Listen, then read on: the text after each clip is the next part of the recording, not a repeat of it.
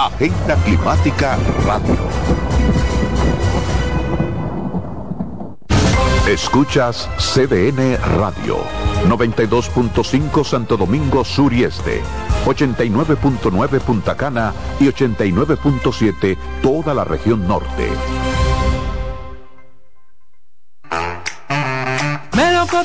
Verde luz y caramelo, crema, naranja, el sabor que prefiero, blanco 100 o colonial, alegran tu casa, la pone genial, limoncillo, mostaza, azul cielo lo prefiero, y hay mucho más que puedes probar, con pinturas Tucán, pinturas Tucán, son muchos sabores, perdón, muchos colores. Pintar alegra tu casa, y más con la calidad y color de pinturas Tucán, antójate. Pinta con En CDN Radio, la hora 3 de la tarde.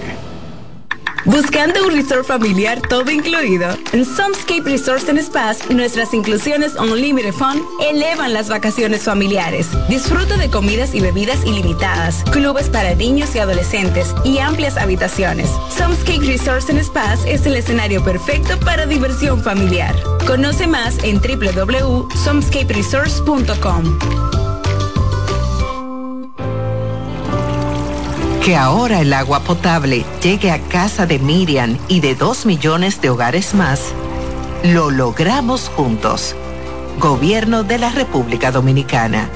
Entérate de más logros en nuestra página web juntos.do.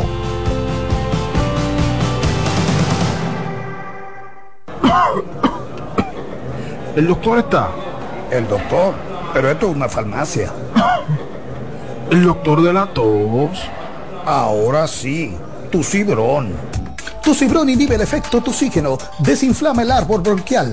Otros solo calman la tos. Tu cibrón llega donde los demás no pueden, eliminando por completo esa molestosa tos. Por eso todo el mundo lo conoce como el doctor de la tos. Pídelo en todas las farmacias. Es de Feltrex. Si los síntomas persisten, consulte a su médico.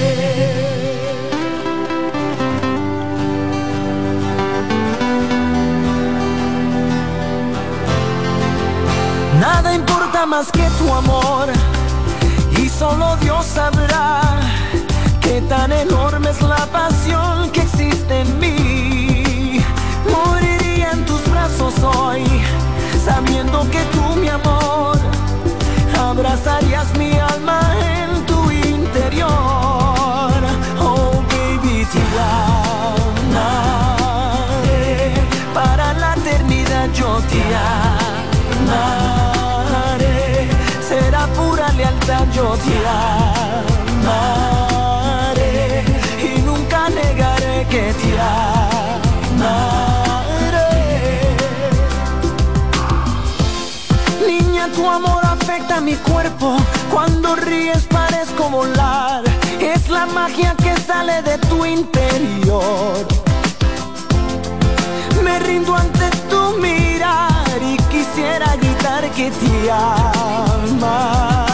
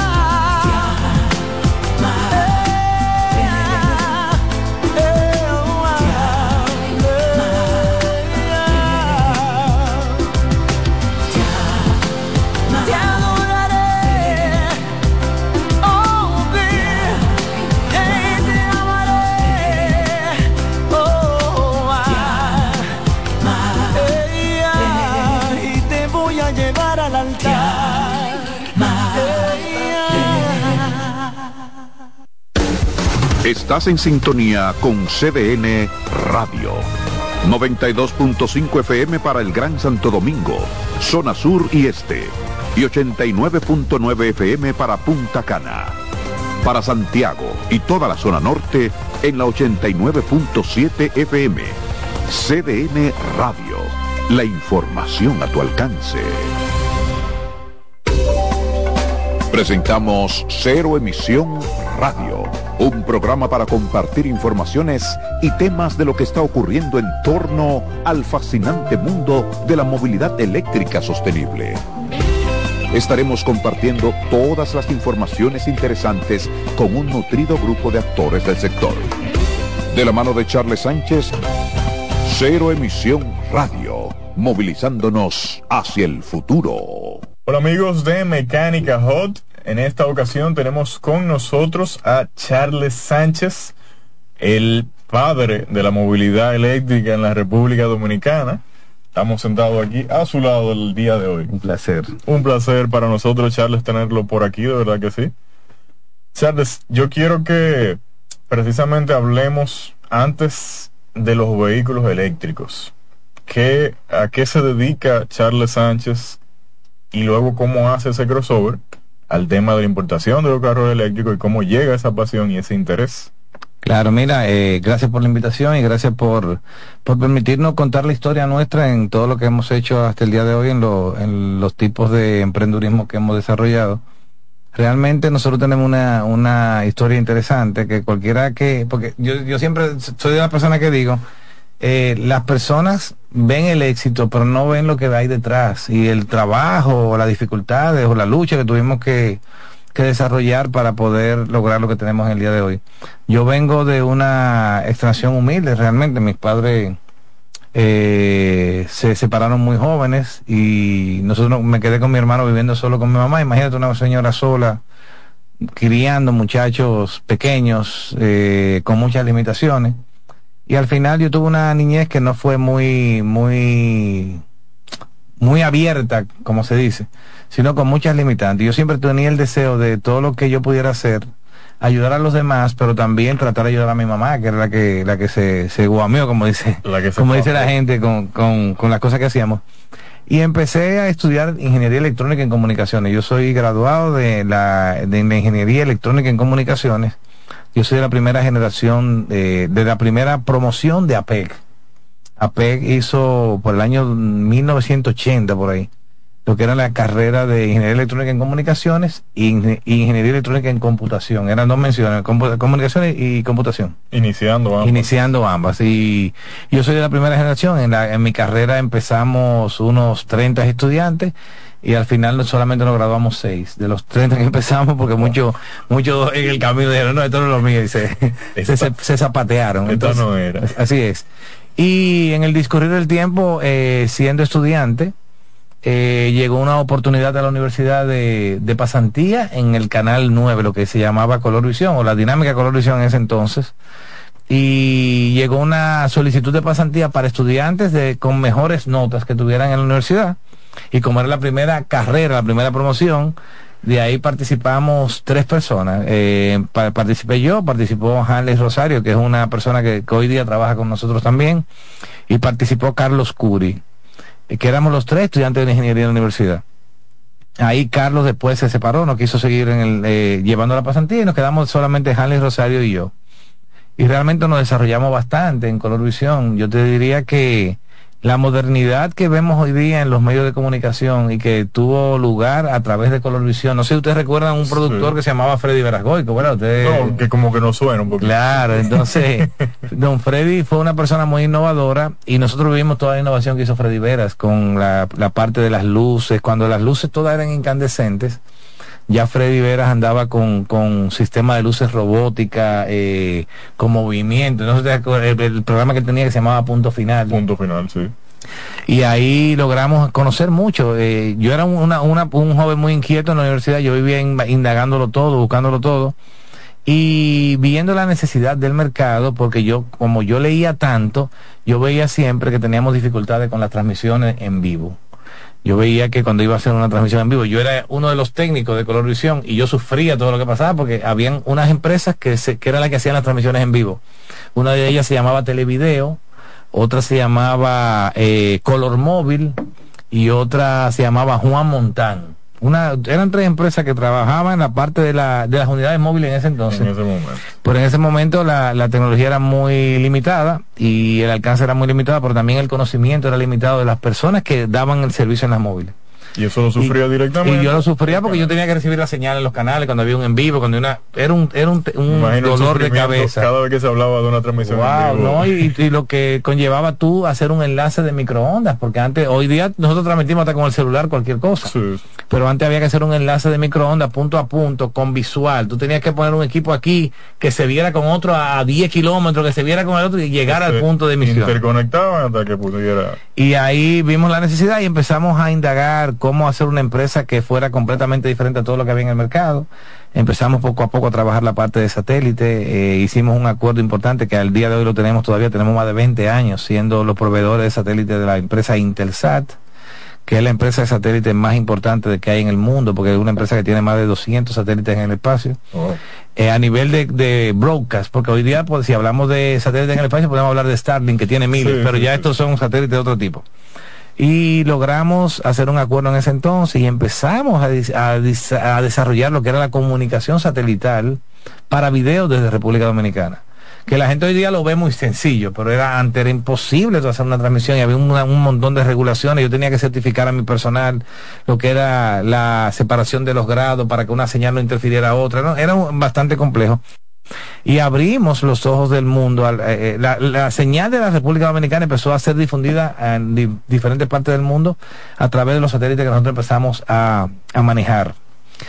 Y allí luego logramos lo que fue la creación del primer telepuerto satelital del país para difusión, porque aquí habían tres telepuertos. Uno lo tenía la empresa Codetel, que en ese entonces lo usaban para la telefonía de ellos. La otra era lo, lo usaba Tricon, que era la, la La otra, empresa. empresa. Y había una que se llamaba All American Cable and Radio, que era también la que hoy día es viva, pero Sí. era All American Cable and Radio. Entonces estaban solamente esos tres telepuertos satelitales, pero eran solamente de voz, no había video. Y a veces cuando ocurría un evento importante del país, nosotros subcontratábamos esas telefónicas para, a través de su carrier, subir una señal de satélite de video para recibirlo en cualquier otro, pero eso era un tema de tres días, cuatro, un, un desorden. increíble. Y eso provocó que yo tuviera que ah, buscar la forma de que las cosas cambiaran y logramos hacer la empresa Certelsa eh, y al día de hoy somos los proveedores número uno de satélite en la República Dominicana. Casi tenemos un telepuerto satelital desde donde se difunden alrededor de 20 canales dominicanos vía satélite para distribución local y para distribución internacional. Y a través de ahí ya pudimos hacer la empresa de televisión, que también es líder, gracias le damos a Dios, porque tenemos la estructura de, de televisión, de transmisiones en vivo más grande del país. Tenemos unas nueve unidades móviles que la, la utilizamos indistintamente, dependiendo de la necesidad. Tenemos todos los modelos, todos los tipos, para cubrir necesidades pequeñas, medianas, grandes, grandísimas y eventos internacionales. Y hemos estado así por, ya hoy día tenemos como 15 años, 20 años, más o menos, que estamos haciendo ese desarrollo de todo lo que es la televisión y la difusión, y eso es lo que nos ha llevado a otras cosas. Y ahí mismo, o sea, con esas otras cosas, que donde entra entonces la parte eléctrica, no tanto de la movilidad como tal, porque también he visto que ustedes tienen eh, interacción con esa parte.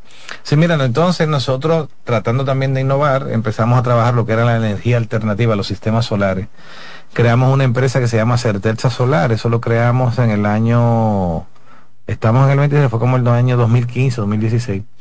Con la intención, yo también, así como pudimos hacer la parte de televisión, yo siempre, sí, oh, no me gusta hablar en primera persona, pero siempre vivíamos buscando cosas nuevas que hacer, que fuera, porque uno tiene que dejar un legado y tratar de que, de que si pasamos por esta tierra, que por lo menos algo, de, algo quede. Y somos la primera empresa que empezó a traer los sistemas solares al país, los paneles solares, la, la energía solar, eh, tratar de hacer las casas inteligentes que pudieran tener que su propio consumo, su autoconsumo sea prácticamente renovable al 100%, que con baterías, con, con paneles solares, alimentar un hogar sin ningún problema, acumular energía en batería y cuando se ve el sol, entonces la, la energía acumulada en las baterías, alimentar la casa. Y empezamos a instalar muchos sistemas solares eh, como en el año 2017. Y luego caímos en el tema del mundo eléctrico, de los autos. En las producciones nuestras que hacemos, nosotros también hacemos todo lo que es los deportes nacionales. Nosotros hacemos todo el béisbol local, hacemos todo el baloncesto y muchos eventos. Entonces, uno de los costos operativos más altos que tenemos en las producciones era el transporte de personal. Imagínate que la- el- un torneo de, de béisbol aquí arrancamos en octubre y terminamos en febrero. Pero nosotros hacemos todo el béisbol.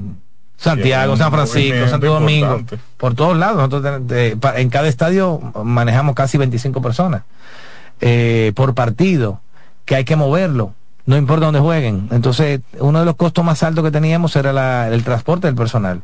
Yo tengo que tenía, tengo que mandar todavía a, los estadios cuatro vehículos diarios. Imagínate tú, desde, desde octubre hasta febrero, todos los días, a veces con, Y con eso un es béisbol. Eso es béisbol que a veces semanas completas de juego todos los días y solamente parábamos un día de descanso. Era mucho, entonces uno de los, vuelvo y reitero, reitero, uno de los costos más altos era el combustible y el mantenimiento de los vehículos. Nosotros le metíamos vehículos en una temporada de béisbol 25 mil, 30 mil kilómetros como si nada. Mantenimiento semanal, cambio de aceite, cambio de filtro, porque el diario eran 500 kilómetros. Y de vuelta, y de vuelta, y de vuelta, y de vuelta. Entonces, tratando de bajar los costos, llegamos a buscar gas natural, gas licuado, sistema de hidrógeno, todo lo que la gente decía que podía ser eh, eficiente, lo hicimos. Se probó todo. Todo lo probamos y al final era lo mismo, porque había combustión.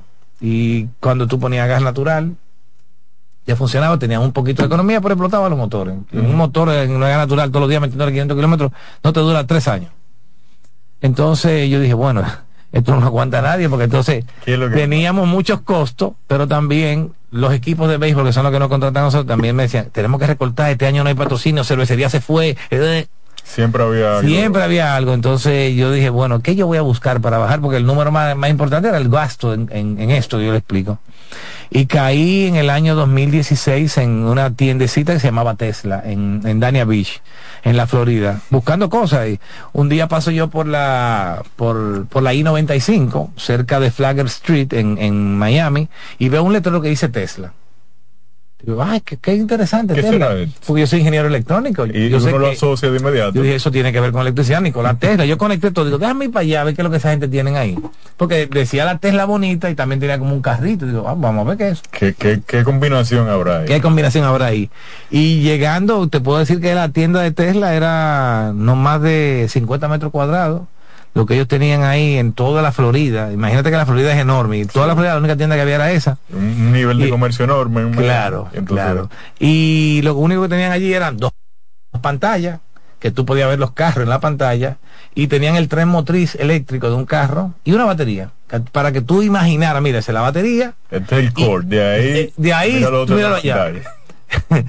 Y cuando yo veo eso, me quedo maravillado. Pero te decía, mira, si tú quieres conocer lo que hay, ponte en una lista de espera que cuando traigan un vehículo, te llamamos para que lo prueben. Para que lo porque, prueben. porque tampoco tenían vehículos para, para mostrar, sino simplemente era muy poco la, la fabricación, muy poca la demanda. Digo, ah, está bien, anótame y cuando estén listos, llámame. Y como a los 15 días me llaman, mira, ya el vehículo está aquí, ¿a qué hora te quieres? Eh, vamos a hacer varias pruebas con varias personas. Eh, digo, ah, bien, póngame la, la hora más temprano posible. La pusieron a 10 de la mañana. Pues cogí yo para mi, para mi, para mi, mi prueba de manejo. Y llegué ayer, cuando me monté en el vehículo, quedé maravillado. Yo salí de ahí loco, porque imagínate, na- nadie pensara en, en un vehículo eléctrico, nadie pensaba en eso. Imagínate, No. cuando Tesla era una cosita, un cuartico así que no tenía nada, nadie pensaba en vehículo eléctrico.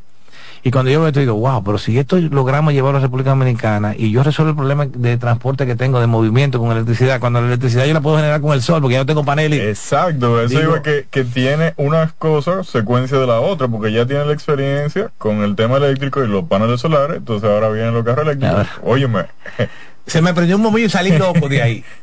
Y saliendo de Tesla, porque en ese momento el único modelo que habían era el modelo, el, el Roadster, que era muy costoso, que fue el, el- el icónico de Tesla, el primero para hacer capital, Para para, hacer, para impulsar los otros. Y el segundo era el modelo S, que en ese momento costaba 150 mil dólares. El que yo me monté a probar costaba 150 mil dólares, imagínate. Yo dije, yo salí, me, me salí encantado, pero, pero mm, sin poder hacer nada. Entonces una, salí limitante salí a investigar dónde había un carro eléctrico, pues ya yo, ya yo, yo al ver el Tesla, yo dije, pues debe haber carro eléctrico de otra marca en algún lugar. Tiene que haber más. Y salí y terminé llegando a una empresa de leasing que se llama H-Gret en Estados Unidos. Y le digo a uno de los gerentes, mira, yo estoy buscando unos carritos eléctricos que dicen que ustedes han, reciben, porque en, en Estados Unidos casi todo el mundo compra, le- eh, saca Leasing. leasing, nadie compra, sino simplemente tú haces dos años con el carro y lo devuelves y te dan otro. que lo. Entonces me dice, ah, sí, sí, nosotros tenemos algunos carros ahí. Y cuando yo llegué, habían dos carros tirados en un patio, y me- y más de seis meses parados porque nadie, le- nadie le prestaba atención. Por quizá el mismo conocimiento. Y yo le digo, ah, pero mire, tú no vas a vender ese carro. Yo estoy buscando cosas así. Sí, sí, yo te lo doy, dame lo que tú quieras, porque ese carro tiene seis meses y ahí nadie le pone intención. Me lo dieron por debajo de la mitad de lo que costaba el carro, los carros, porque nadie, nadie le prestaba atención. ¿Y esos carros qué modelo es? Eso eran Chevrolet Bolt con B corta, los primeros que eran híbrido, híbrido no enchufable, que tú le tenías un tanquecito de gasolina que cuando la batería se acababa, tú podías seguir rodando por lo menos 50 kilómetros más. Traje Bolt y traje Nissan Leaf. Un Bolt y un Nissan Leaf. Y mi esposa me llama, me, cuando ve los carros, que yo digo, mira, compré todos los carros, y dice, ¿qué? ¿Y qué? ¿Y qué tú vas a hacer con eso? Digo yo, me lo voy a llevar para República Dominicana aunque me lo coma, pero yo voy a hacer algo con ellos. Porque yo probé otra marca y me resultó extraordinariamente interesante que si esto es así y nosotros conectamos, yo voy a resolver el problema de la pelota, voy a resolver el problema de movimiento, todo. Bueno, pues los carros llegaron aquí, te puedo decir que a los seis meses los carros se habían pagado completamente. Eh, mucha gente del entorno de televisión, que yo me, me- me- me desempeño, veían los carros, veían las historias, me decían, Charlie, yo quiero un carro de eso, Charlie, yo quiero un carro de eso. Yo, no, bien, yo voy a tratar de conseguir más vehículos. Entonces, a esa empresa donde yo compré los dos primeros, le dije, todos los carros eléctricos te devuelvan, te guárdamelo llegue. a mí. Ajá. Y a mí me llamaban ahí en esa empresa, el loco de República Dominicana se está llevando todos los carros que nadie quiere. me juntaron 10 ¿Y ellos carros. ahí. felices? Claro, porque duraban. eh, Lo, lo primero que compré tenían seis meses ahí parados, agua, sol, sereno y nadie le- eh, ni preguntaban por eso. Entonces, y viene este chapulín diga, a buscar todos los eléctricos que aparezcan. Entonces, porque al final ellos estaban obligados a recibir para atrás los vehículos. Cuando tú haces leasing, o te quedas con tu carro, o ah, mira lo que tú vas a hacer. No sé si tú me entiendes. Tú Sí. tienes como, como el que. el No, que- y es un costo para ellos. para ellos. Entonces, ellos eh, empezaron entonces a guardarme los carros me llegaron a acumular. Yo la primera compra fueron dos, después compré cuatro, después compré cuatro más y después me acumularon diez. Y cuando yo cogí esos diez, con las fotos de los 10 que iban para el puerto, ya mucha gente, eh, por ejemplo, en el entorno de que nosotros nos movemos de eventos, tenemos que de los primeros usuarios, Ariel Ramos, que es de AR Sound, que tiene una empresa de sonido, está Salvador, el de Tecnosonido, está... Eh, O sea, todos los cercanos todos los obviamente al que, sabían lo que había pasado conmigo me decían, yo quiero un carro de eso lo que tú tienes, porque tenían o sea, eh, eh, necesidades similares Necesidad- no, y que veían la historia, veían lo que me pasaba y veían que yo estaba loco y que yo hacía la historia. y que ya estaba aprobado. y que ya estaba aprobado. Entonces, con esos últimos 10 que yo compré, eh, mandé a hacerle una cuantas fotos y se la mandé a mi hija. Mira, Blenda, que mi Blenda que maneja las redes sociales de nosotros. Tira eh, esa foto de los carros que van para allá, súbela y dile que si alguien está interesado en los carros eléctricos nosotros estamos llevando, que te digan que se... Pues de esos 10, 7 se vendieron con las fotos. Digo, ah, no, pues tu negocio. Aquí es. Y aquí es, y ahí conectamos y de ahí para adelante todo es historia. Pudimos hacer la empresa, pudimos, eh, tenemos hoy día más de 600 autos eléctricos vendidos en República Dominicana sin ser dealer, porque yo le digo a la gente, a mí ni me vean como dealer. A mí no me vean como gente, no, no, no, yo- nosotros somos una empresa de tecnología que impulsa la movilidad eléctrica con una, con una, con un criterio muy diferente a lo que hace, a lo que hacen los dealers, a lo que hacen los, los, los que venden carros. Nosotros no, no, nada de eso. No, y, y vamos a tocar un punto ahí sobre eso, porque eso lo ha diferenciado también. Pero antes de, de seguir avanzando, o sea, esos primeros carros eléctricos, ¿en qué año pisaron eh, suelo dominicano? 2016.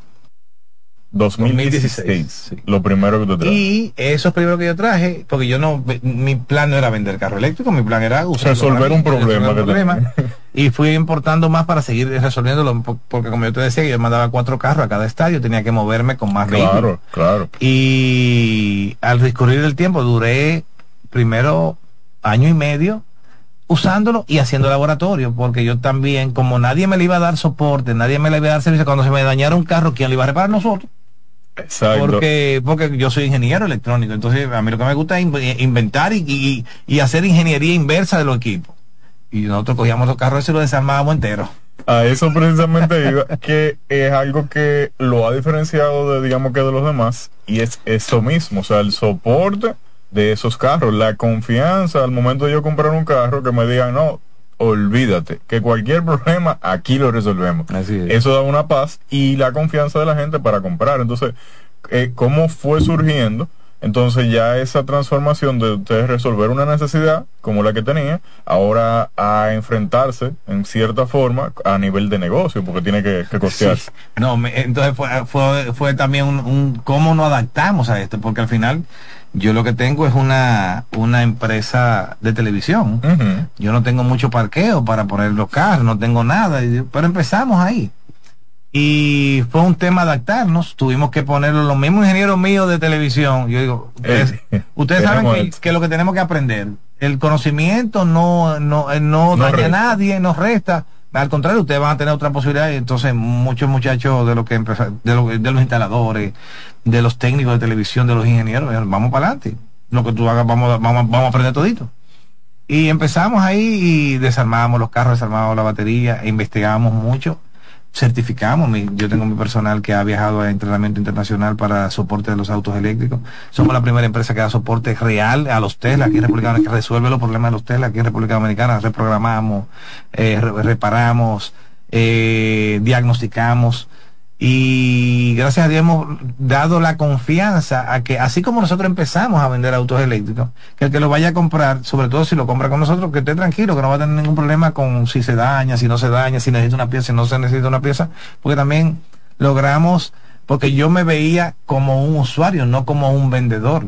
Yo no me, yo nunca, un momento yo estaba pensando, ah, yo soy un usuario, compré un carro. No, no, yo decía, yo soy un, un, un proveedor que tengo que resolver mi problema. Yo tengo que entrenar, porque Tiene que ser a factible. todo que ser eso, a todo eso decirte que los grandes concesionarios eh, nos, nos atacaron mucho al principio porque ellos estaban en contra de la, de la movilidad eléctrica en todos los sentidos. Yo- nosotros hemos- fuimos eh, intimados para que no trajéramos carro eléctrico por Santo Domingo Motor, fuimos intimados por Peravia Motor, fuimos intimados por Viamar, fuimos intimados por Tropicars. Es decir, en el, el- claro, con esto yo no quiero decir nada malo de ellos, no. No, es la, es la naturaleza Pero- de cuando comienzan a suceder este tipo Claro, de cambios. no, y al, y al ver el empuje, porque tú, tú, tú, no puedes, no, tú no puedes creer que ya nosotros tenemos más de 4.000 carros eléctricos en República Dominicana. ¿Y quién lo trajo? Un grupo de locos Que no que vieron el ejemplo mío porque gracias a Dios nosotros fuimos los que abrimos el mercado que empezamos a atraer muchos vehículos y después que otras personas vieron el éxito nuestro dijeron no espérate ahí hay un nicho Es que no es lo mismo tú verlo fuera, tú decir, mira, wow, que eso se puede hacer allá, y después tú verlo aquí en el E- Este loco se atrevió a traerlo. no entonces todas las historias eh, oye lo que nos pasaba también Eh, eh, yo puedo hacer un libro yo voy a poner un libro de la eléctrica por ejemplo veníamos nosotros los seguros Ah, Tú también. sabes que, es que nadie te va a comprar un nuevo. carro sin seguro. Claro. Yo iba a las aseguradoras, iba a Sura, iba a, a Banreserva, a Universal. No, es que no podemos porque no hay soporte, no hay conocimiento. Digo yo, pero yo voy a ser responsable. Yo me, yo, es más, ustedes lo aseguran, se lo desbaratan el carro, yo lo voy a comprar para atrás, pero y yo le hago un contrato al final. Yo tuve que hacer contrato con todas las aseguradoras. El carro que yo vendía y que ellos me aseguraban, lo que le pasara a ese carro yo soy responsable. No era el dueño, era yo. Era, o sea, el seguro ahí era transparente casi. No, no, yo, yo vamos a apoyar la movilidad eléctrica a través de ti, pero el responsable eres tú, Tú no, eres el no el responsable. comprador. Yo tenía por contrato, yo se chocaba un carro y tenía que buscar la pieza, eh, aunque no hubiera fabricarla, tenía que hacerlo. Eh, igualmente con la banca. Entonces ahí abrió esa puerta Ahí abrimos- el tema del financiamiento. Ahí abrimos el tema del, del, de los seguros. Y luego y el los seguros conectaron los financiamientos porque ya cuando tú, cuando el seguro pueda asegurar el vehículo, muchos bancos en principio no querían asegurar los eh, eh, financiar los carros. De- le doy gracias mucho a, la- a nuestro a las personas de Motor Crédito. Motor Crédito La per- primera empresa que creyó en lo que estábamos haciendo fue Motor Crédito. Me dijo, lo vamos a apoyar, solamente dame un contratico, que el carro, que el carro que yo ejecute, tú lo vas a comprar para atrás. Yo, no hay problema. Pero ya yo venía con la historia que yo dije, el que se mete un... El eslogan nuestro, ¿tú sabes cuál es? Sí, no hay marcha, atrás. Entonces ese eslogan que viene del 2016 yo decía, es que el que se monte en un carro eléctrico como estos carros no va a volver a gasolina. Entonces yo decía, yo le voy a firmar a usted el contrato, porque si le quitan un carro a una gente. Porque sabía lo que había. En, ellos no llegaron a financiar los primeros 50 vehículos. ¿Y tú qué puedes creer que no hubo un- una, una devolución, ni atraso, ni nada? Los mejores pagadores eran los dueños del carro eléctrico. Increíble, increíble, increíble. Entonces, Claro, y también hay un factor económico que beneficia. Claro, porque lo que se estaban ahorrando les servía para pagar el carro. Entonces, Claro. Los demás bancos empezaron a ver, porque tú sabes que yo no sé cómo se enteran. No, y hay pero- competencia, el mercado va variando. y entonces, ¿qué pasó? Los bancos iban donde mí. Mira, yo quiero financiar los carros que ustedes tienen. Mira esto. Es un servicio esto. que yo no tengo y él sí lo tiene, entonces ya eso me está haciendo un... Y así, gracias a Dios, pudimos lograr lo que tenemos hoy día en el mercado. Ya después de ahí han venido muchos amigos que, que primero empezaron vendiendo los vehículos de nosotros como una oportunidad y luego desarrollaron negocios Y han seguido creciendo. Y han seguido creciendo y tenemos ya hoy día eh, empresas, tenemos más de 10 vendiendo autos eléctricos. No, antes se contaban con los dedos de una mano. Sí, sí, antes estábamos nosotros, eh, Peravia Motor y Ivy Center, que era la, la compañía de Rafael Flores y, y, y Raki Tejada. Pero Rafael en principio vendía autos de los de nosotros. Exacto, sí, yo recuerdo. Y David también. Y, y estuvo luego, y de- luego salió Giga Auto con, Sí. con Carlos La Antigua, que Luis también Gigante, se- todo eso. Entonces, hay una, una pregunta, porque ok, eso fue lo que logró directamente usted con las aseguradoras, con los bancos y demás, luego ya de la importación, pero cuando comienza a tenerse, digamos que un, un apoyo, y cuál ha sido ese apoyo de parte del Estado hacia estos vehículos. Ah, no. No, entonces el, el Estado, otra película, porque con el Estado también tuvimos un tema. Eh, tú sabes que nosotros como país somos parte del Acuerdo de París. Nosotros venimos desde el protocolo de Kioto del 2010 por ahí. Somos signatarios de esos acuerdos que son de reducción de la contaminación. Después del protocolo de Kioto se hizo lo que fue el Acuerdo de París en el 2016 y nosotros también como país signatario tenemos, teníamos la, la, estamos adocenados a lo que se dicte ahí había que, de alguna manera, todas las naciones hacer algo para reducir la huella de carbono y uno de los mayores contaminantes son los vehículos. Entonces, se impuso una ley que era, un- esa ley casi se replica en todos los países, que tiene que impulsar la movilidad eléctrica, eh, todo lo que tiene que ver. En nuestro país le- le- la, la mutilaron y le pusieron, está bien, la vamos a impulsar, pero nada más con el 50% de impuestos. Hay otros países que tienen la misma ley, pero con los impuestos desmontados totalmente. Tú tienes Costa Rica, tú tienes Colombia, tú tienes Argentina, que tienen los impuestos desmontados totalmente. Nosotros tenemos la misma ley, pero la ley de nosotros nada más, nada más desmonta el 50% de, de impuestos, aranceles y TV, pero es una posibilidad de hacer algo para que la gente se, se pueda lograr los vehículos eléctricos más, más económicos. Ya hoy día no, porque ya hoy día hay muchas opciones. Pero cuando empezamos nada más habían tres modelos. Tesla, caro en ese momento. Chevrolet Bolt, ya con B larga, que era caro en ese momento. También. Y el, El conejito, que era el Leaf, Exacto. que ya por el Leaf no salía tan caro, pero no tenía rango. Entonces la gente dónde se iba? Al Bolt o al Tesla. Y eran rangos ya mucho. Cuando el Leaf lo compraba en 18 o 19 mil dólares, el, el Leaf lo más barato, el, El el, más barato era casi 40 en ese momento. Y el Tesla ya era sobre 80. Entonces era un tema que teníamos. Y los vehículos, los primeros que yo traje, las primeras 10 unidades, entraron por aduana como vehículo de gasolina. Porque me decían en aduana, sí, hay una ley, pero esa ley no tiene reglamento, no se puede, es inaplicable. Yo Siempre, me imagino, y la- pero no, y nadie sabe. Óyeme, no, no, siempre era un, siempre era un cuento. Al final, yo dije, bueno, yo voy a tener que pelear porque como to- Dios nos ha puesto a nosotros en una posición que, que solo Él es que lo ha hecho. Porque si hubiera sido yo, ni, ni yo pensándolo, las cosas me, me hubieran salido como salieron. Entonces, yo trabajo televisión, le doy servicio a la ONU, el capítulo medio ambiente, Las- le doy servicio a la OEA, el capítulo de sostenibilidad, Digo, ya no, estas son la gente mía. Claro. Voy para allá y pedí una cita. Las relaciones son para usarlas. Cogí para allá, miren, yo necesito esto, miren los vehículos que yo estoy trayendo, son eléctricos, hay una ley, pero no me la están aplicando. Me dijeron, no tienen que aplicarla. Tienen que aplicarla porque son acuerdos internacionales. Claro, y, la- y las leyes internacionales, los acuerdos internacionales se sobreponen a las leyes locales. Local. eh, son de aplicación inmediata. Digo, ajá, oh. Vamos ellos tienen que, pues, el tema es que yo dije, pues está bien, volví a traer carro y en aduana decían, no, que no hay reglamento, no, que no hay ley, no, que esto. Mientras tanto, cogiendo parqueo los vehículos. Tú sabes lo que es parqueo, ¿verdad? Y Claro. después de cierto tiempo, con Costo, multi, multi, costo multi, multi, multi. Entonces yo decía, lo que me voy a ahorrar lo estoy pagando de parqueo. Claro. Ok, para el próximo yo me voy a preparar. Y, y se hacía a, lo- a la gente de los de los Greta allá, le digo, mira, yo quiero dos carros dañados, que estén dañados, que tú sepas que están dañados. Para dejarlo ahí. Para dejarlo, para dejarlo en el puerto. Y compré dos vehículos con la batería dañada y los traje, me salieron como a dos mil dólares cada carro. Digo, yo voy a gastar cuatro mil dólares y lo voy a tirar ahí en el parqueo. Y pero con eso yo voy a pelear. Hasta que salga. Hasta que salga. Entonces trajimos esos carros, hicimos el mismo procedimiento, hablé con mi abogado, en ese momento era el abogado Carlos Balcácer, digo, Carlos, mira, me están matando, mira una ley, mira esto. Y dice, ah, no, vamos a ver. Vamos Entonces, arriba. Sometimos al director de aduana, sometimos a los colectores, sometimos a los verificadores. Por donde quiera que pasaba el expediente, le, le- lo intimamos. Porque los funcionarios públicos están sujetos a si me aplican mal la ley a mí, me crean un perjurio, no es con los bienes de la institución que van a pagar, es con los de ellos. Claro. Entonces nosotros, mi abogado me, me- me dijo, no, vamos a darle. Esto es así. Porque, vamos. porque te están creando un perjurio, tú estás trayendo unos vehículos, estás pagando más impuestos, están haciendo, te están creando un perjurio, entonces una ley. Entonces, lo intimamos, pero yo no les hacen caso a la intimación, y llegaban, tú sabes cómo es la institución, se creen más poderosos de la cuenta. Digo, Dios mío, ¿qué vamos a hacer nosotros con esta gente? Llamo a Nuria Piedra, Nuria, mira, tengo este tema, mira eh, los vehículos, yo necesito que tú hagas un reportaje porque no están, no están, se está haciendo mal la, la, la aplicación de la ley. Ah, tráeme la documentación.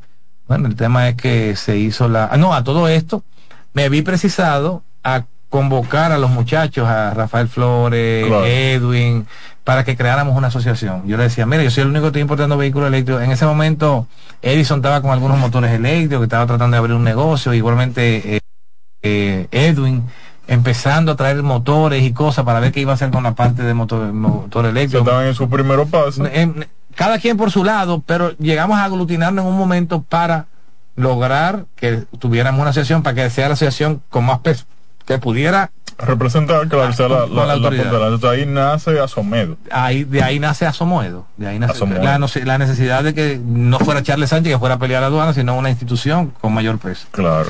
y logramos ahí ya eh, Nuria acostó- asumió el tema con, con todo lo de la ley, se hizo un reportaje, se mostró todo y la- hasta las intimaciones que tenían los funcionarios públicos y a la semana del reportaje, porque tú ves que lo- la prensa tiene la prensa tiene poder. Wow. A la semana del reportaje, a la semana del reportaje, la Dirección de Aduana hizo un publicado público en la prensa a los importadores de vehículos de energía no convencional, el procedimiento para importación, etcétera, pero que yo me lo sabía de memoria, porque Claro. al final lo que ellos escribieron ahí era lo que yo le decía que estaba en la ley.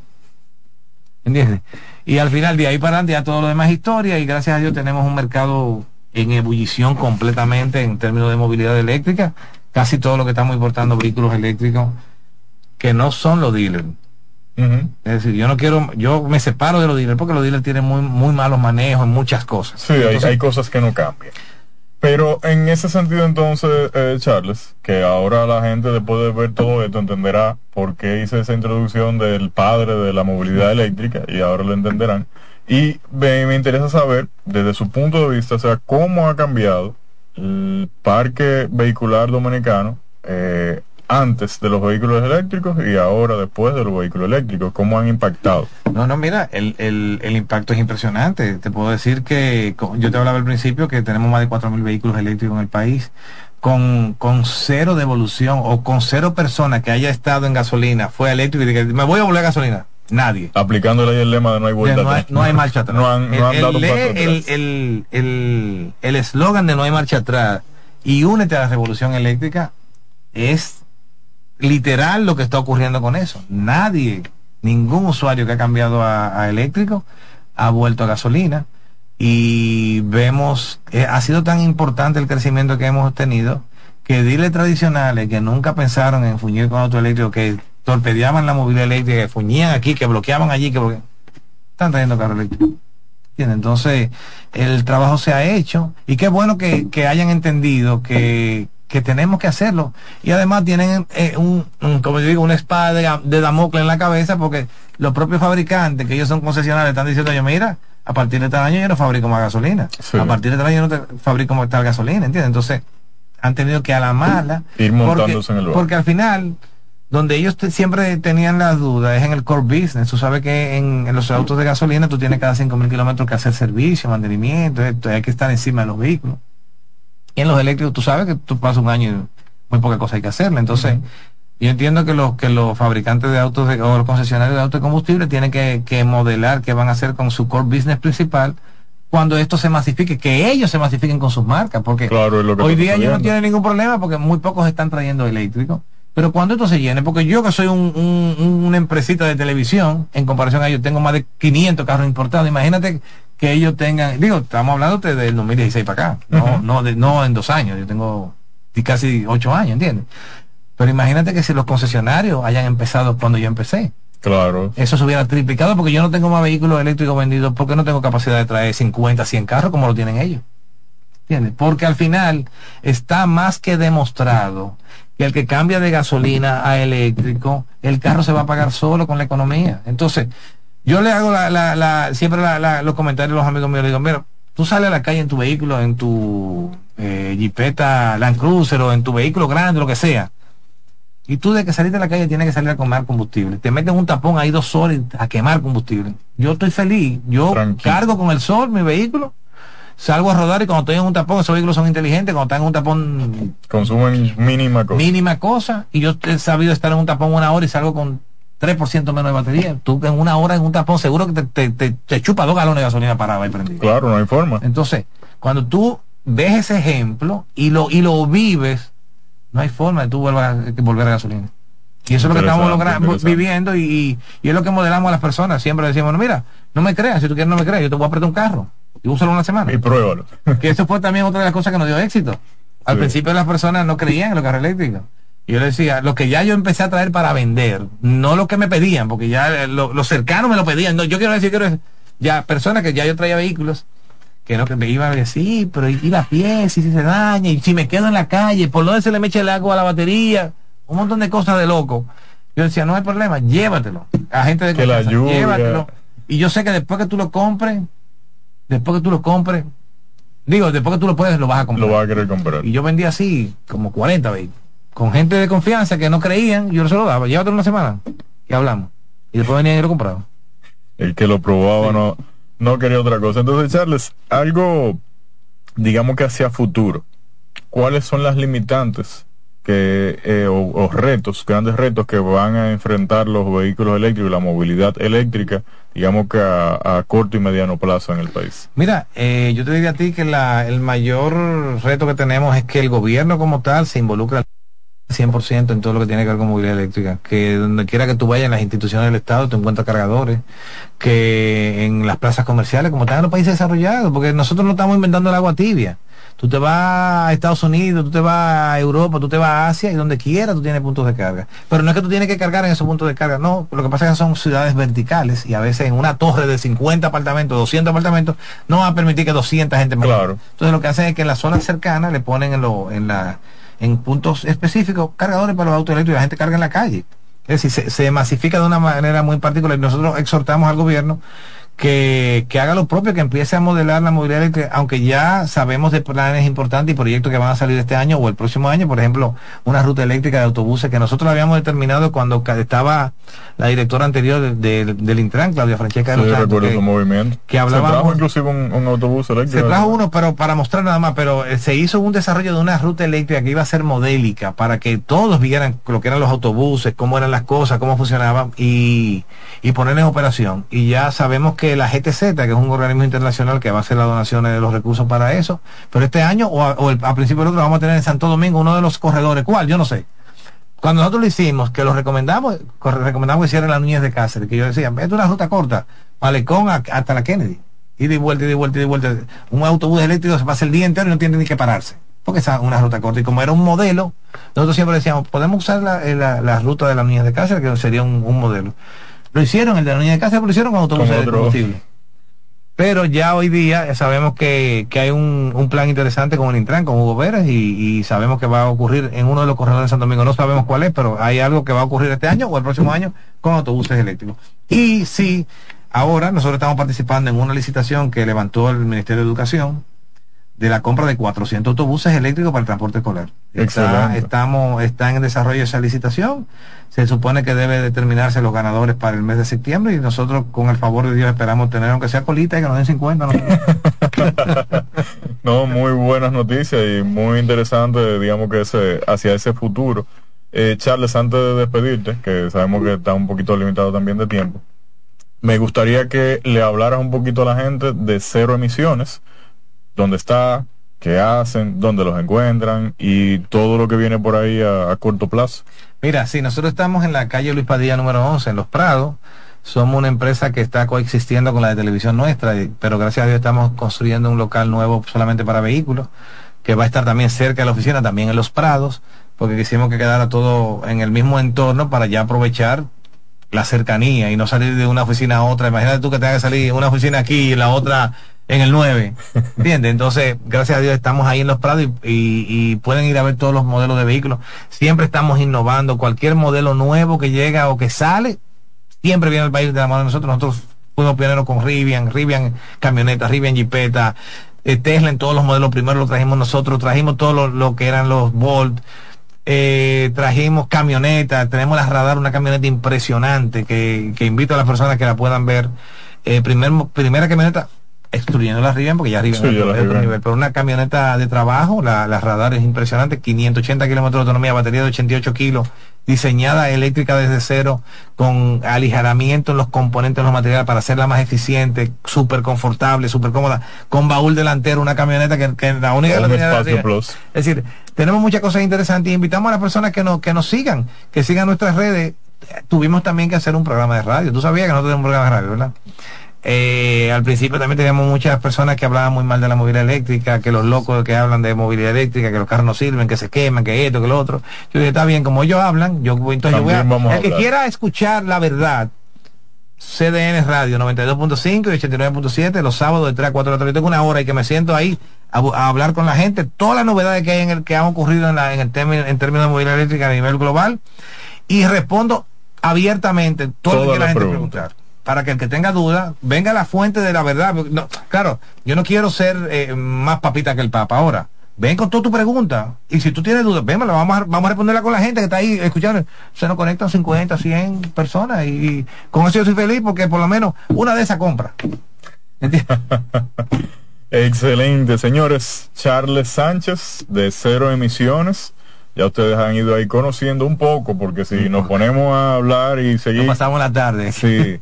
Entonces, ahí los invitamos, como él dice, a que lo sigan en sus redes sociales, a que conozcan un poco más de todo lo que es la movilidad eléctrica, que todavía apenas está iniciando en nuestro país, porque esto es el futuro. Sí, eh, decir, ahora que tú dices el inicio, que apenas tenemos cuatro mil y pico de vehículos eléctricos, pero aquí hay más de dos millones de vehículos. Es decir, que el crecimiento que hay aquí todavía es no tiene techo. Nosotros no tenemos techo en 10 años, no tenemos techo. Bueno, entonces, igual, como él menciona ahí, nosotros tenemos ahí un compromiso con ustedes que es llevarle la información sobre todas las novedades en el sector y vamos a estar trabajando más de cerca, con así igual con cero emisiones. Queremos también llevarle a ustedes que conozcan de estos vehículos. Pónganos por ahí por los comentarios cuál vehículo a ustedes les interesaría que estuviéramos viendo, probando Ahí vieron que ya estamos haciendo unos cuantos reviews. Estamos trabajando muy duro con esa parte, así que esperamos su feedback. Hemos presentado Cero Emisión Radio, un programa para compartir informaciones y temas de lo que está ocurriendo en torno al fascinante mundo de la movilidad eléctrica sostenible.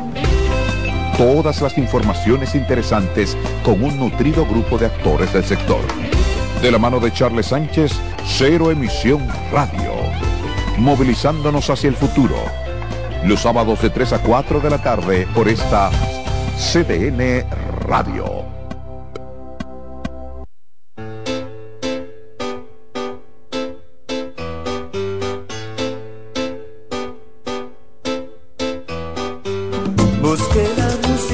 Más tierna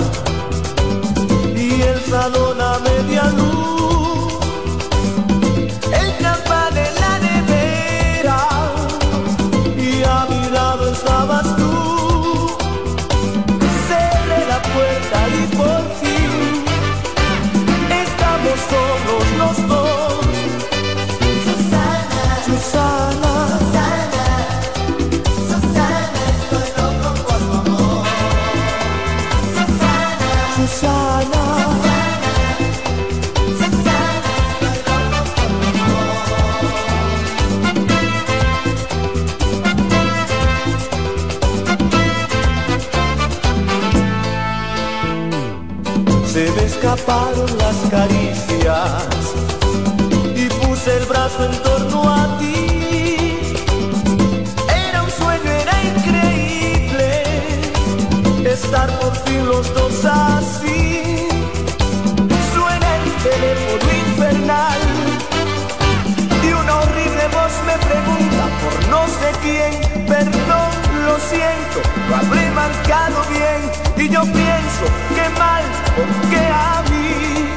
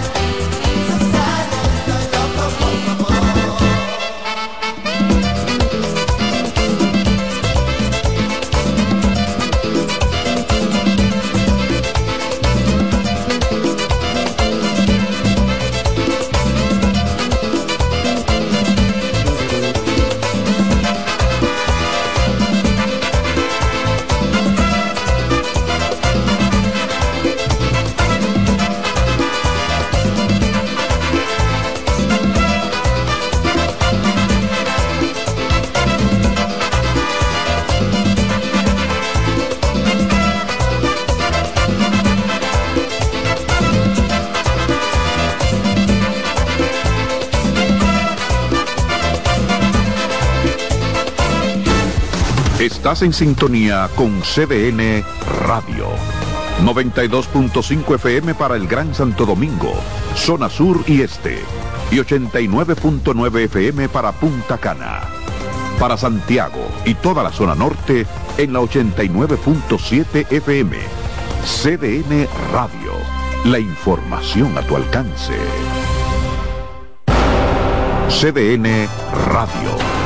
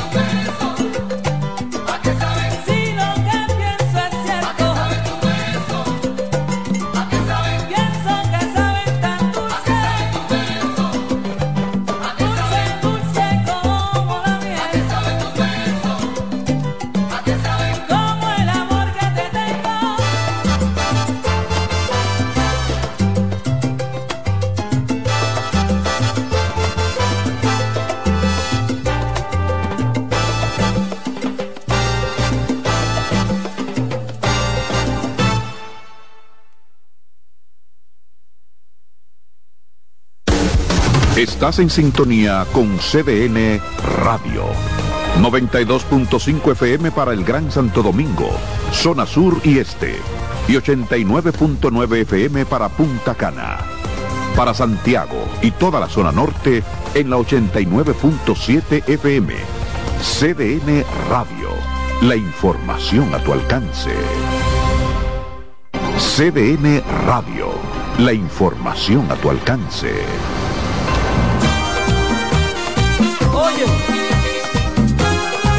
Qué mala memoria.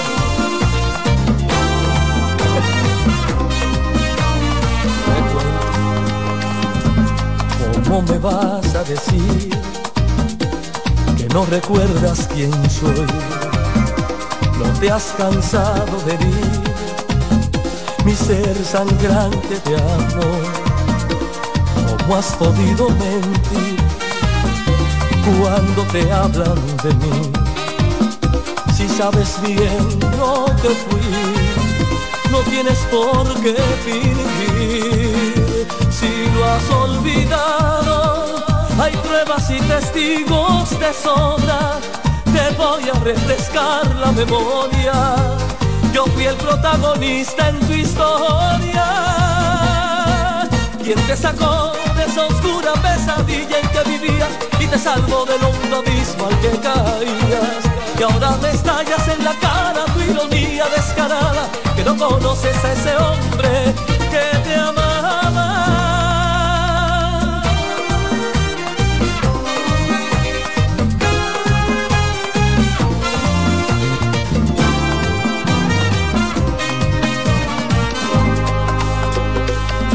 Con esa amnesia ideal estás queriendo admitir tu vergüenza irracional de tener vida por mí.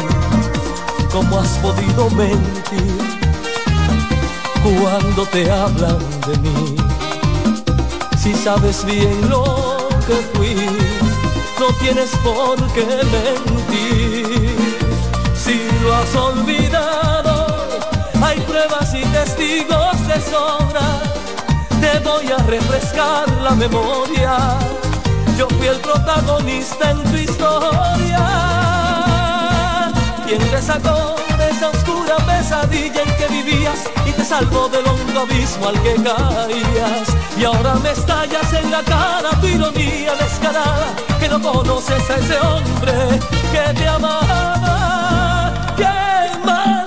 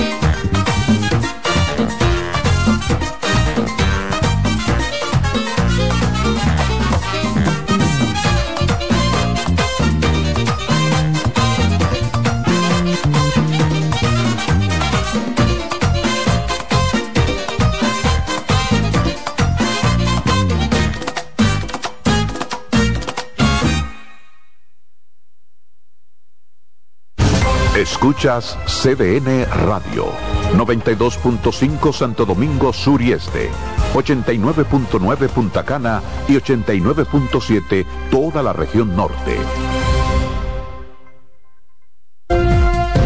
Presentamos Explorando el Mundo con Iván Gatón por CDN Radio. La ruta del descubrimiento. Con la toma de los turcos a Constantinopla en el 1453, quedó cerrado el acceso a productos necesarios para los europeos como las especias, la seda, entre otros. La ruta hacia las lejanas tierras de Oriente referidas por el legendario veneciano Marco Polo estuvo prohibida a los europeos que buscaban el ámbar del mar Báltico, el lapislázuli de Afganistán y la lana de Mongolia. La otra ruta sin acceso para los europeos fue la de las especias, donde obtenían pimienta, sal, anís, mostaza, canela, clavo, nuez moscada, incienso, sándalo y otra suerte de mercancías. Es el 12 de octubre de 1492 con Cristóbal Colón llegando a América que se abre la ruta del descubrimiento, donde se hallaron productos como el oro, la plata, el cacao, la papa, el maíz, la piña, la yuca y otros productos. ¿Sabe usted dónde estuvo el epicentro de ese acontecimiento, donde empezaron los ciclos hegemónicos geopolíticos europeos y el intercambio cultural que cambió por siempre la visión del mundo? Aquí, en nuestra isla, la española. Hemos presentado Explorando el Mundo con Iván Gatón por CDN Radio. La visión de más de siete décadas afianza sus raíces y evoluciona. Nuevo rostro, dinámico, moderno, apuesta a las nuevas generaciones. Apegados a nuestra misión solidaria de desarrollo y expansión y a valores de ética y honestidad, hoy somos la institución cooperativa referente de la región y el país.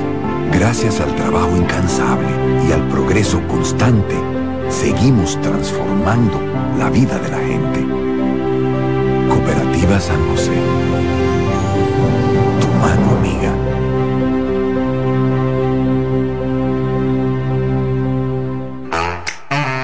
Melocotón, verde luz y caramelo, crema, naranja, El sabor que prefiero, blanco 100 o colonial, alegran tu casa. la pone genial, limoncillo, mostaza. Azul cielo, lo prefiero. Y hay mucho más que puedes probar.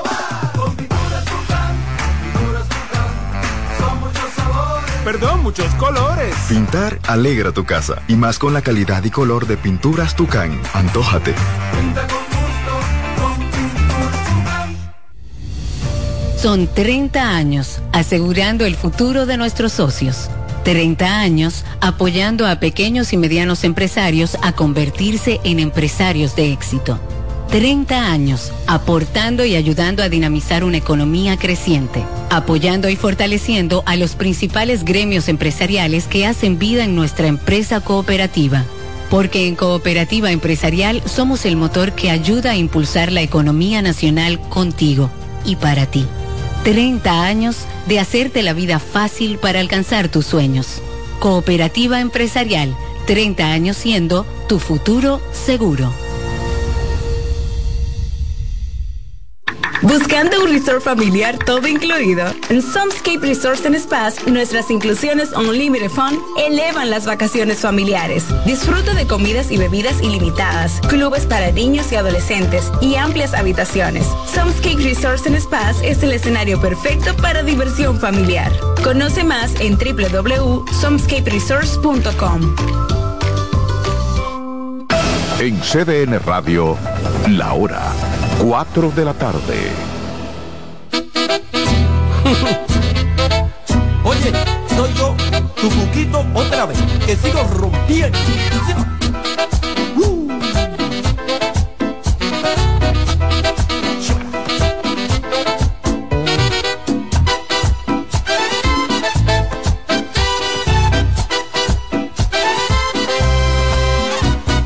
Cuando pierda todas las partidas, cuando duerma con la soledad, cuando se me cerren las salidas y la noche no me deje en paz, cuando tenga miedo del silencio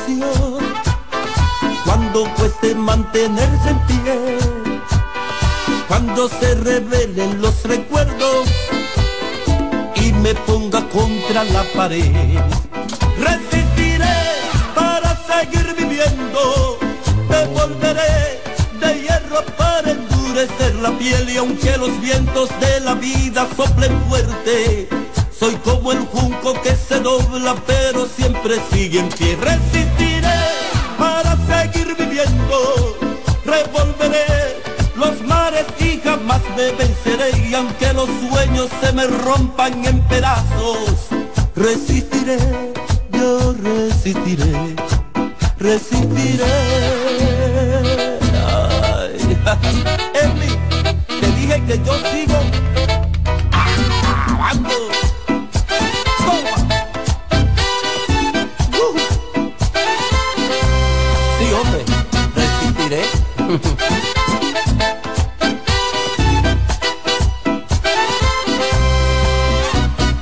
Cuando pierda todas las partidas, la soledad, cuando se me cierren las salidas y la noche no me deje en paz, cuando tenga miedo del silencio, cuando cueste mantenerse en pie, cuando se revelen los recuerdos y me ponga contra la pared.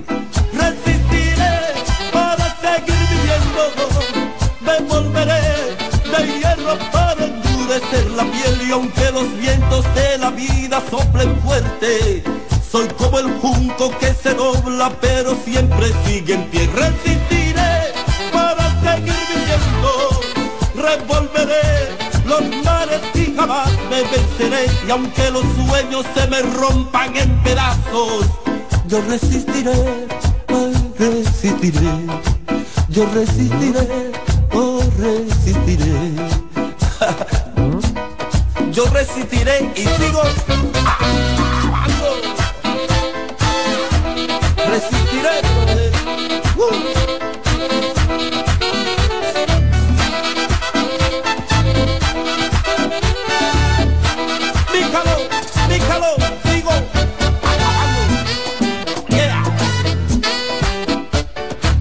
¿Quién te lo diría, Henry Jiménez?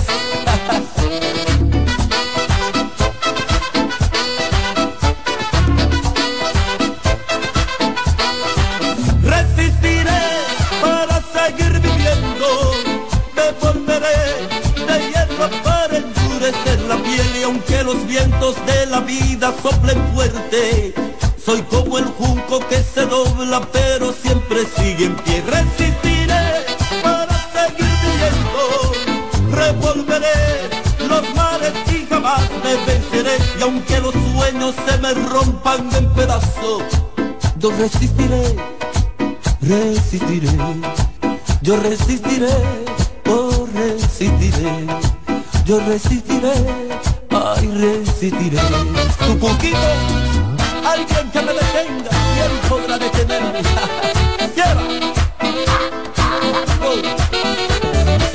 Así.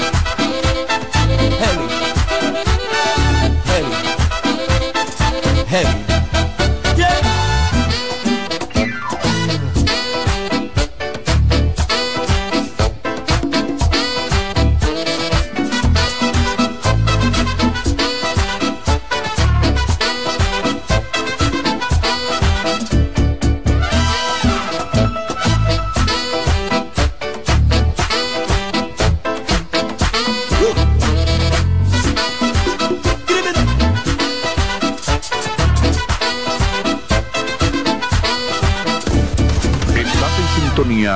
CDN Radio. 92.5 FM para el Gran Santo Domingo, zona sur y este. Y 89.9 FM para Punta Cana. Para Santiago y toda la zona norte en la 89.7 FM. CDN Radio. La información a tu alcance.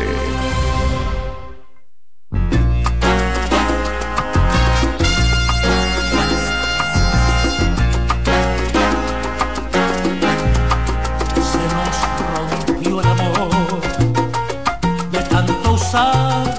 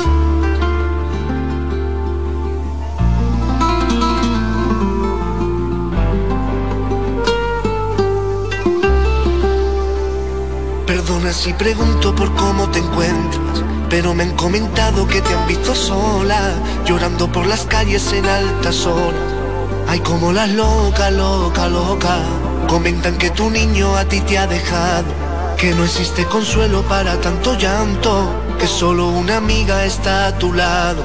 No llores más, mi niña, niña, niña. Son de amores, amores que matan, amores que ríen, amores que lloran, amores que amargan.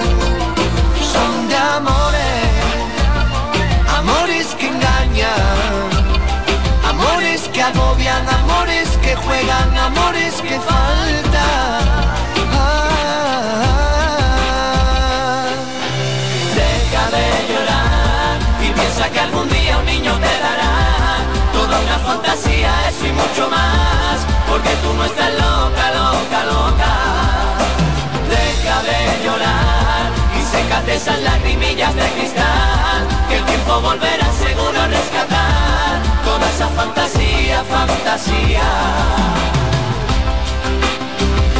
Comentan que ya no te pones esa ropa que te favorecía y te hacía tan mona y que esas ilusiones que tenías antes se las tragó la luna, luna, luna.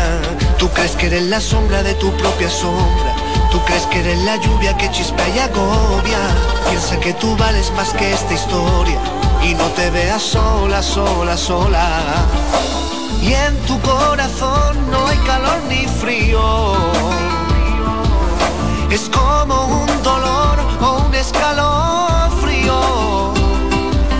Y está tu propia alma, crees que es tu enemigo, y eso que vive contigo.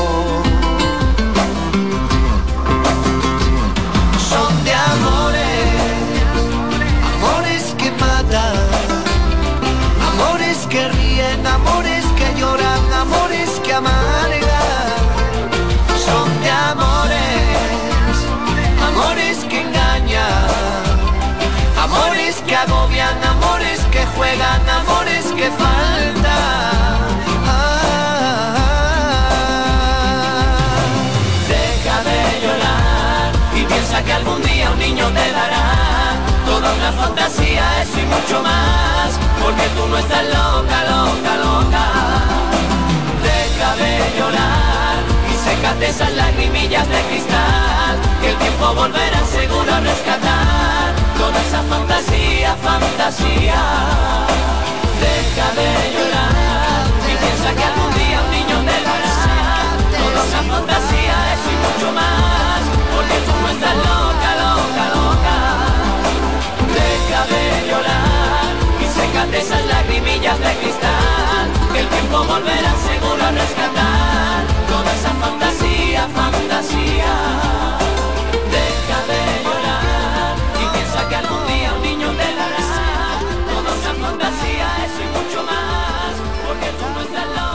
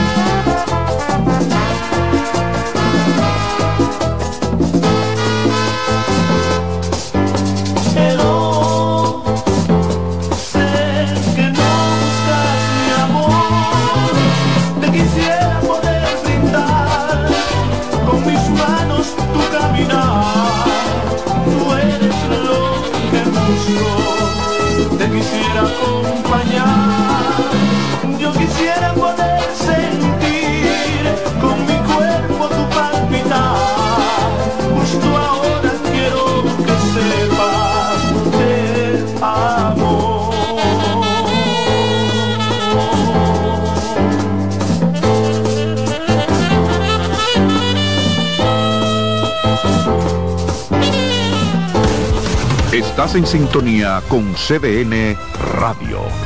92.5 FM para el Gran Santo Domingo, zona sur y este. Y 89.9 FM para Punta Cana. Para Santiago y toda la zona norte en la 89.7 FM. CDN Radio. La información a tu alcance.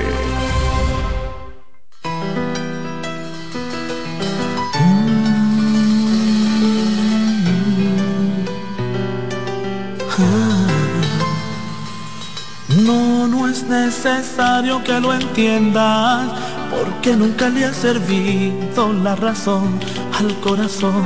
El corazón no piensa y no, mi vida, para que te esfuerzas. No me tienes que explicar, siempre amaré tu libertad, por mucho que eso duela en sí. Entiendo que quieres hablar, que a veces necesitas saber de mí pero no sé si quieras saber de ti, vivir así, seguir así, pensando en ti. Suelta mi mano ya, por favor, entiende que me tengo que ir, si ya no sientes más este amor, no tengo nada más que decir, no digas nada ya, por favor, te pero entiéndeme a mí, cada palabra aumenta quiere salir y por favor no me detengas. Siempre encuentro la manera de seguir y de vivir, aunque ahora no la tenga y no, mi vida no vale la pena. ¿Para qué quieres llamar si el que era yo ya no va a estar? Esta es la última cena y sí, entiendo que quieres hablar que a veces necesitas saber de mí, pero no sé si quieras saber de ti, vivir así, seguir así, pensando en ti. Suelta mi mano ya, por favor, entiende que me tengo que ir, si ya no sientes más este amor, no tengo nada más que decir, no digas nada ya, por favor, intento pero entiéndeme a mí, cada palabra aumenta quiere salir.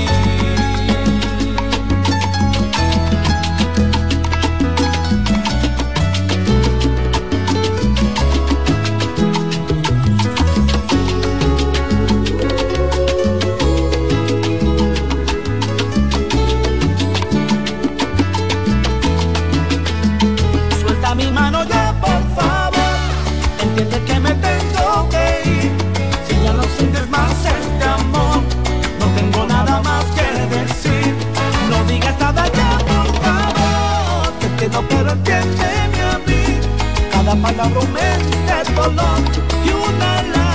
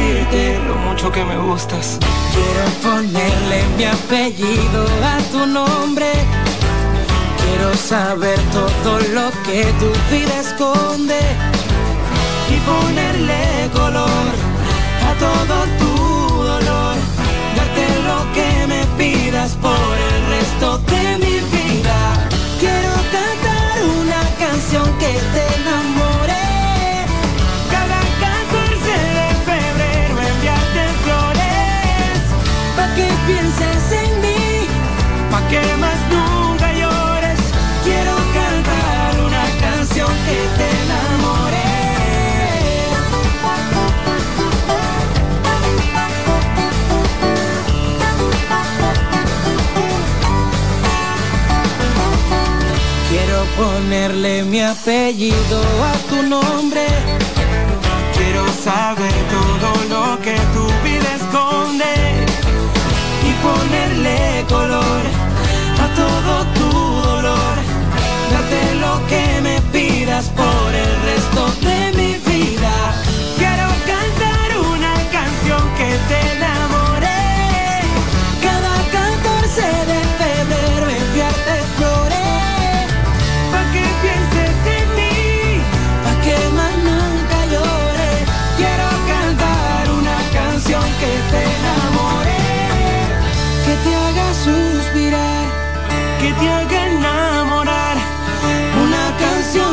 escuches y haga en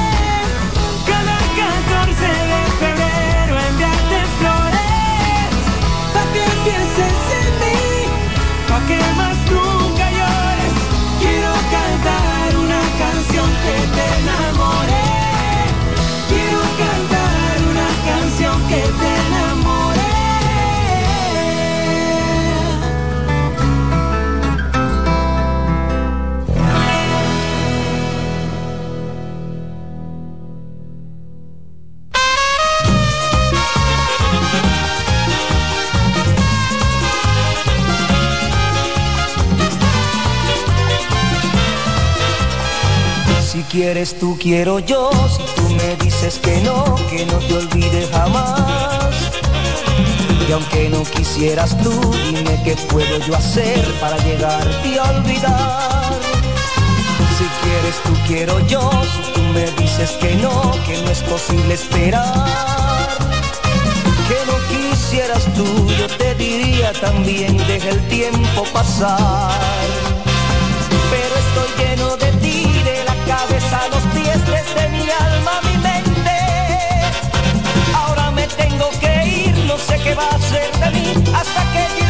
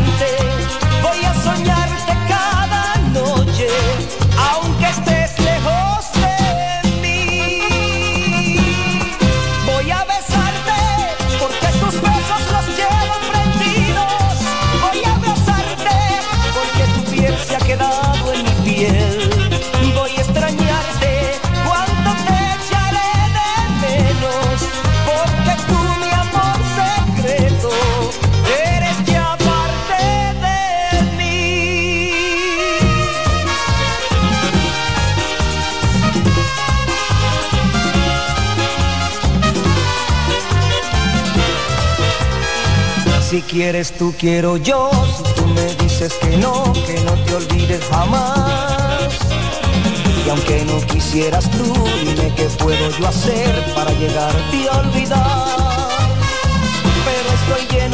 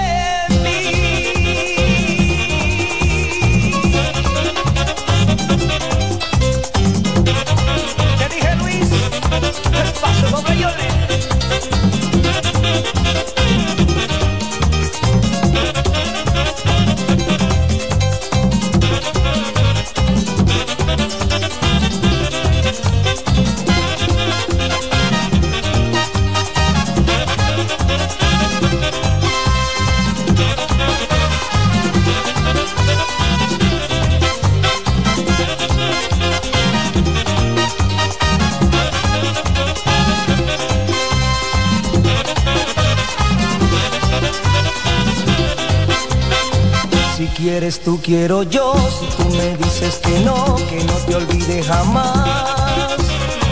Y aunque no quisieras tú, dime qué puedo yo hacer para llegarte a olvidar. Pero estoy lleno de ti, de la cabeza los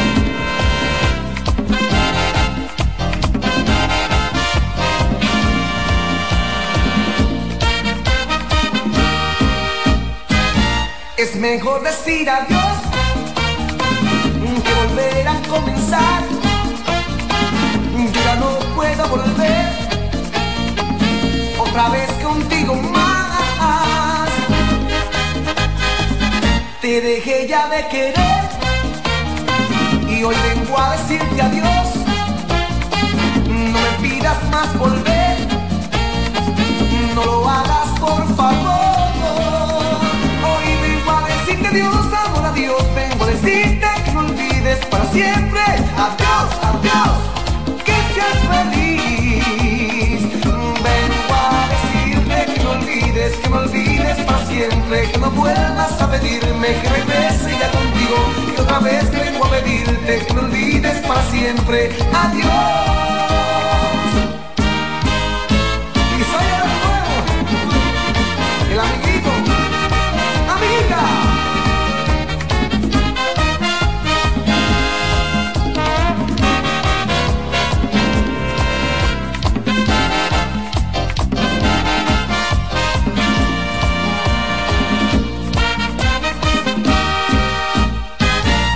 Es mejor decir adiós. Ya lo nuestro terminó. Ya no siento amor por ti. Es mejor decir adiós. Es mejor decir adiós que volver a comenzar. Yo ya no puedo volver otra vez contigo más. Vengo a decirte que me olvides para siempre. Adiós, adiós, que seas feliz. Vengo a decirte que me olvides, que me olvides para siempre, que no vuelvas a pedirme que regrese ya contigo, que otra vez vengo a pedirte que me olvides para siempre. Adiós. Y te digo así, amiguita, que soy yo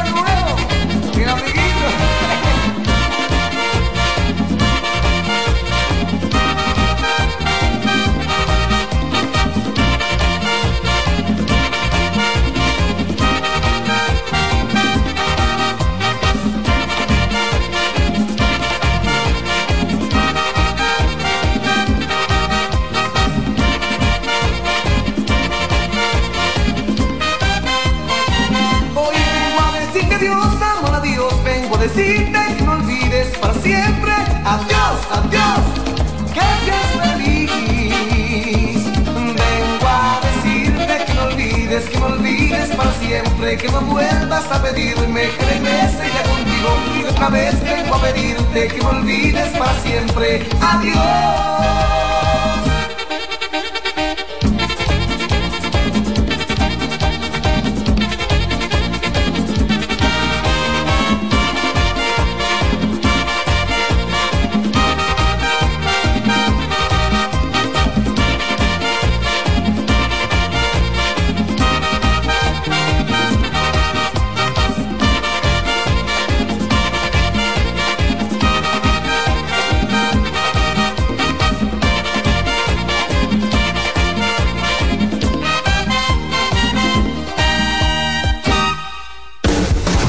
Estás en sintonía con CDN Radio. 92.5 FM para el Gran Santo Domingo, zona sur y este. Y 89.9 FM para Punta Cana. Para Santiago y toda la zona norte en la 89.7 FM.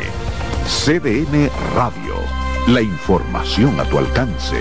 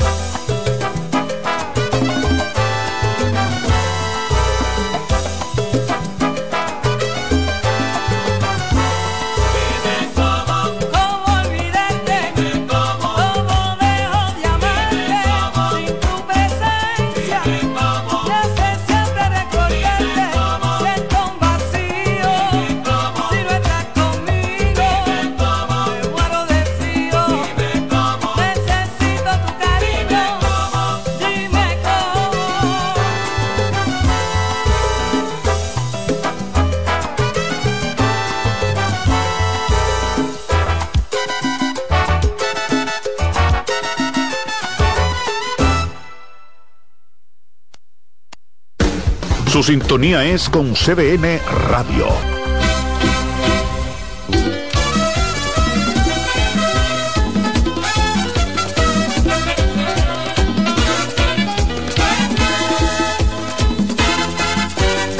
He conocido una mujer que no sabe comprender lo mucho que me gusta y que la quiero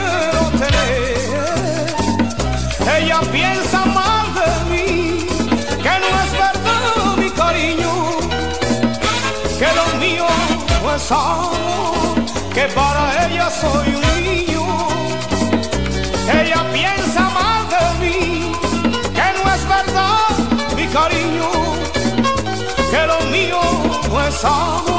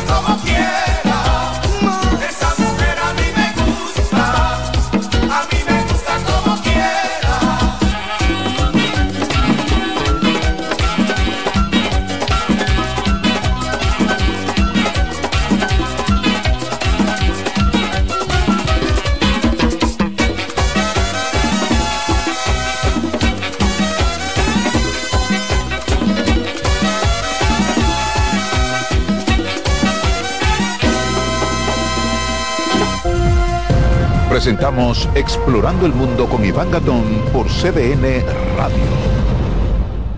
La ruta del descubrimiento. Con la toma de los turcos a Constantinopla en el 1453, quedó cerrado el acceso a productos necesarios para los europeos como las especias, la seda, entre otros. La ruta hacia las lejanas tierras de Oriente referidas por el legendario veneciano Marco Polo estuvo prohibida a los europeos que buscaban el ámbar del mar Báltico, el lapislázuli de Afganistán y la lana de Mongolia. La otra ruta sin acceso para los europeos fue la de las especias, donde obtenían pimienta, sal, anís, mostaza, canela, clavo, nuez moscada, incienso, sándalo y otra suerte de mercancías.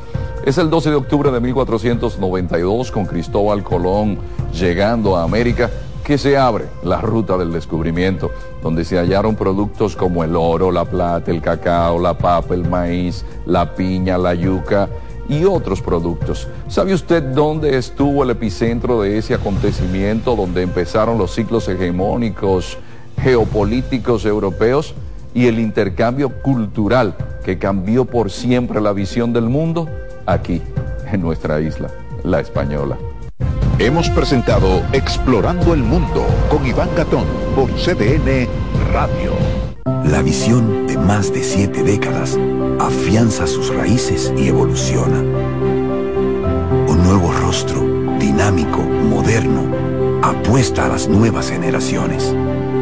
Apegados a nuestra misión solidaria de desarrollo y expansión y a valores de ética y honestidad, hoy somos la institución cooperativa referente de la región y el país. Gracias al trabajo incansable y al progreso constante, seguimos transformando la vida de la gente. Cooperativa San José. Tu mano amiga.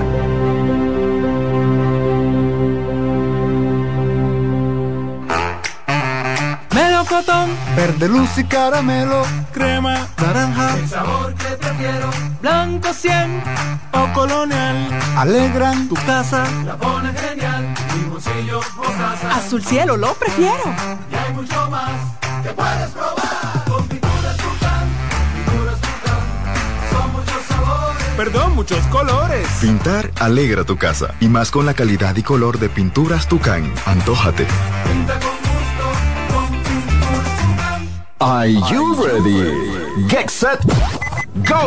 Estamos a punto de arrancar con la maratón más importante de la región. Maratón Monumental Primer Santiago de América. El domingo 26 de noviembre se preparan las calles de Santiago para recibir a 2.000 atletas. Saliendo desde los jardines del Gran Teatro del Cibao y recorriendo todo el centro de la ciudad. 42K, 21K y 10K. Rutas certificadas por la AIMS y clasificatorias para la Abbott Wanda Age Group. Maratón Monumental Primer Santiago de América. Con 100 mil dólares en premios. El evento que ha convertido a Santiago en la capital del maratonismo dominicano. Sal a las calles y apoya a nuestros atletas. Para más información, maratonsantiago.com.do. Patrocina la Monumental de Seguros. Como el buen vecino, no falla.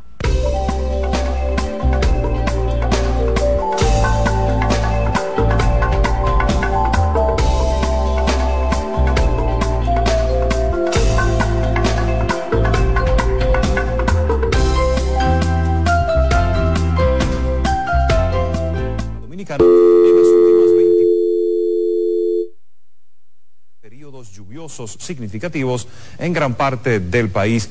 Este sistema atmosférico que se había desarrollado al oeste de nuestra región tenía el potencial de convertirse en una depresión o tormenta. Sin embargo, como estuvo transitando sobre Jamaica y cerca de Cuba, perdió esas posibilidades al no encontrar aguas abiertas para poder intensificarse. Esta zona del Mar Caribe está muy caliente y ahí fue donde se desarrolló el sistema de baja presión.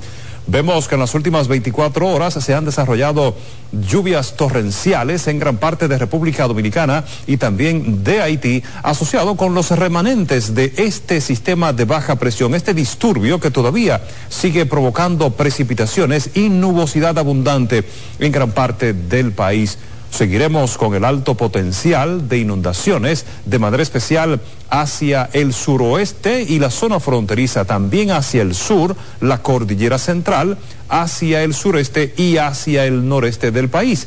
Son las zonas donde se han desarrollado las mayores precipitaciones, las lluvias más intensas y también han ocurrido desbordamientos de ríos y cañadas en las últimas 24 o 36 horas y así también elevándose el potencial de deslizamiento de tierra. Este panorama seguirá así lluvioso durante las próximas 24 a 48 horas porque estará acercándose a nuestra región un sistema frontal y una vaguada para incrementar así el contenido nuboso en gran parte del país. Mucha atención porque aunque disminuya la intensidad y la frecuencia de las precipitaciones en las próximas 24 horas, cualquier aguacero, aunque sea uh, moderado, o sea aislado, o sea disperso, estaría elevando el potencial de más inundaciones. El suelo está saturado de agua en gran parte de nuestra región y es por eso que permanece esta situación de emergencia en República Dominicana. Hemos visto cómo este comportamiento meteorológico se ha estado estableciendo durante el mes de noviembre. Y esto se debe principalmente a la llegada de los frentes fríos al norte de la región del Caribe y a que noviembre se destaca por ser el último mes de la temporada ciclónica y es en esta región del Mar Caribe donde se desarrollan los ciclones tropicales, también los sistemas de bajas presiones y las vaguadas que puedan acercarse a República Dominicana. En los últimos años hemos visto cómo ese mismo comportamiento ha dejado fuertes inundaciones en gran parte del país. También el año pasado, el 4 de noviembre, ocurrió un evento extraordinario, fuertes precipitaciones en la capital dominicana, así provocando las inundaciones históricas en nuestra ciudad, en Santo Domingo y el Distrito Nacional. Pero hemos visto como, por ejemplo, en el 2016 varias vaguadas se han establecido al norte o se establecieron al norte de República Dominicana en el mes de noviembre y prácticamente durante todo el mes estuvo lloviendo, generando así también inundaciones y desbordamientos de ríos y cañadas en la región del Cibao. Así que vamos a estar muy pendientes a la evolución de cualquier sistema meteorológico que ahora se acerque a República Dominicana debido a que las condiciones favorables para mantener esta situación de emergencia y de peligro por las inundaciones, desbordamientos de ríos y cañadas y también la posibilidad de deslizamiento de tierra. Vamos ahora a continuar con más informaciones y seguimos con una noticia lamentable. Los compromisos climáticos actuales de los países solo conducirán a una reducción del 2% de las emisiones de gases de efecto invernadero en el 2030, en comparación con el 2019, en lugar del 43% recomendado por los climatólogos. Así lo advirtió el equipo de expertos de las Naciones Unidas. Vamos a conocer el informe. Los esfuerzos para reducir las emisiones contaminantes no están resultando suficientes. Así lo advirtió el martes la ONU, al señalar que los compromisos climáticos actuales solo disminuirán en un 2% las emisiones de gases de efecto invernadero en 2030 en comparación con 2019, muy por debajo del 43% recomendado por climatólogos. El informe de Naciones Unidas resume las llamadas contribuciones determinadas a nivel nacional que fueron asumidas por los 195 firmantes del Acuerdo de París en 2015. Estos compromisos serán evaluados y sometidos a corregirmantes del Acuerdo de París en 2015. Estos compromisos serán evaluados y sometidos a correcciones en la COP28 sobre el cambio climático, que se llevará a cabo del 30 de noviembre al 12 de diciembre en Dubái.